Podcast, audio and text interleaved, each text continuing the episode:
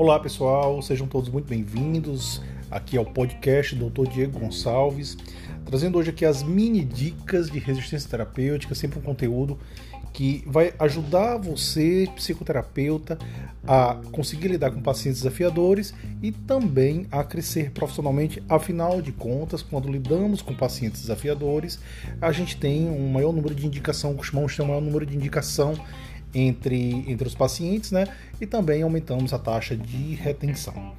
Então vamos lá. É, eu vou falar hoje um pouco sobre pacientes monossilábicos. Eu fiz uma enquete um tempo atrás no meu Instagram, aonde eu questionava, eu perguntava qual era o perfil de paciente que mais gerava insegurança no psicoterapeuta.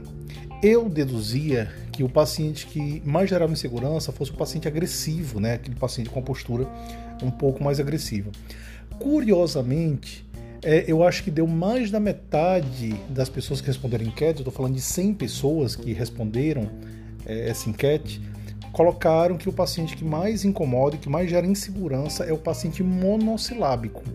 E aí eu botei uma caixinha lá, perguntei por que esse perfil de paciente gera tanta segurança e boa parte das pessoas disseram que é porque ele tem que puxar o processo terapêutico, né? E o paciente ele não dá é, muita, muita ferramenta, não possibilita o uso de muitas ferramentas. Então a terapia ela fica um pouco parada, monótona, ela chega a ser um pouco desconfortável às vezes para o psicoterapeuta.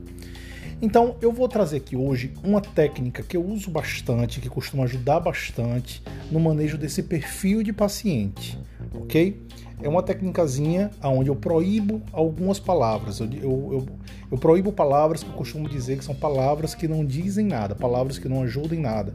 Geralmente são palavras muito sintéticas que as pessoas utilizam para poder realmente não se comunicar mesmo. Então, assim, eu dou aqui a minha avaliação do fato de uma maneira extremamente sintética e isso não permite a comunicação. Por, por exemplo, que palavras são essas? Sim, não, legal, normal, não sei, mais ou menos, tudo, nada, é, não sei, qualquer derivado de não sei, né? Não sei, sei não, sei lá, tanto faz. Então são palavras que não dizem nada, são palavras muito resumidas e essas palavras elas impedem o processo de comunicação. A comunicação ela fica mais difícil quando eu começo a usar essas palavras. Então, uma técnica que eu uso com esse perfil de paciente é a proibição dessas palavras.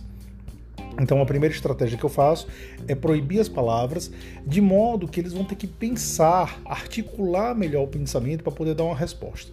Então, por exemplo, você diz tudo bem, a pessoa não pode dizer tudo. E aí ela diz: Ah, sim, minha semana foi muito melhor. Então ela vai ter que pensar um pouco mais, né? E deixar de ser tão monossilábica.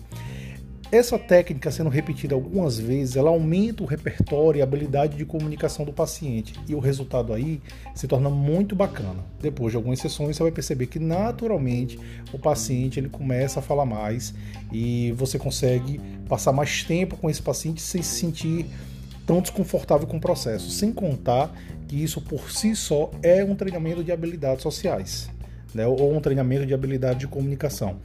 Ele vai se comunicar melhor com as pessoas e as pessoas vão se sentir muito mais à vontade com esse novo estilo de comunicação que o paciente está passando a desenvolver.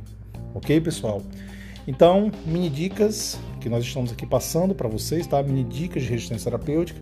Todo dia eu vou colocar aqui uma dicasinha no nosso podcast para vocês, para vocês eh, terem um repertório ainda melhor de resistência terapêutica. E por gentileza, siga o nosso podcast, siga o Instagram, Dr. Diego Gonçalves também, siga o nosso YouTube, Dr. Diego Gonçalves, e esteja aqui sempre é, captando mais informações de como lidar com pacientes desafiadores, ok?